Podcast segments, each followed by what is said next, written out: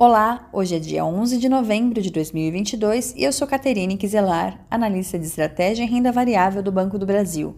E esta é mais uma edição do podcast BB Carteira Semanal de Ações, que trata das nossas recomendações de curto prazo e nossa perspectiva técnica para o Ibovespa. Para a carteira da semana foi mantida apenas a ação da Eletrobras, entrando Bradespar, CPFL Energia, JBS e Clabin saindo neste momento B3, Lojas Quero Quero, Redditor e Vale.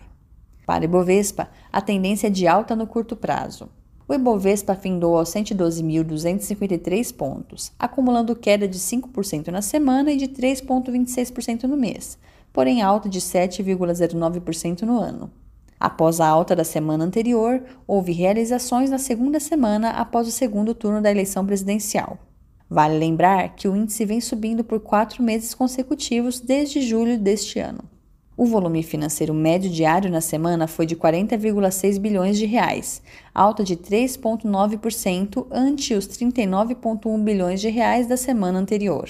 O descolamento em relação aos índices acionários de Nova York, sendo o Nasdaq em mais 8,10% e S&P 500 em mais 9,3%, deveu-se a um otimismo maior dos agentes nos Estados Unidos, induzido pelo pequeno arrefecimento da inflação CPI, que poderia levar o Fed a reduzir a magnitude das prováveis elevações futuras de taxa de juros. Na semana, no Brasil, estão previstos apenas o Índice de Atividade Econômica do Banco Central, IBCBR, no dia 14 e o IGP-10 no dia 17.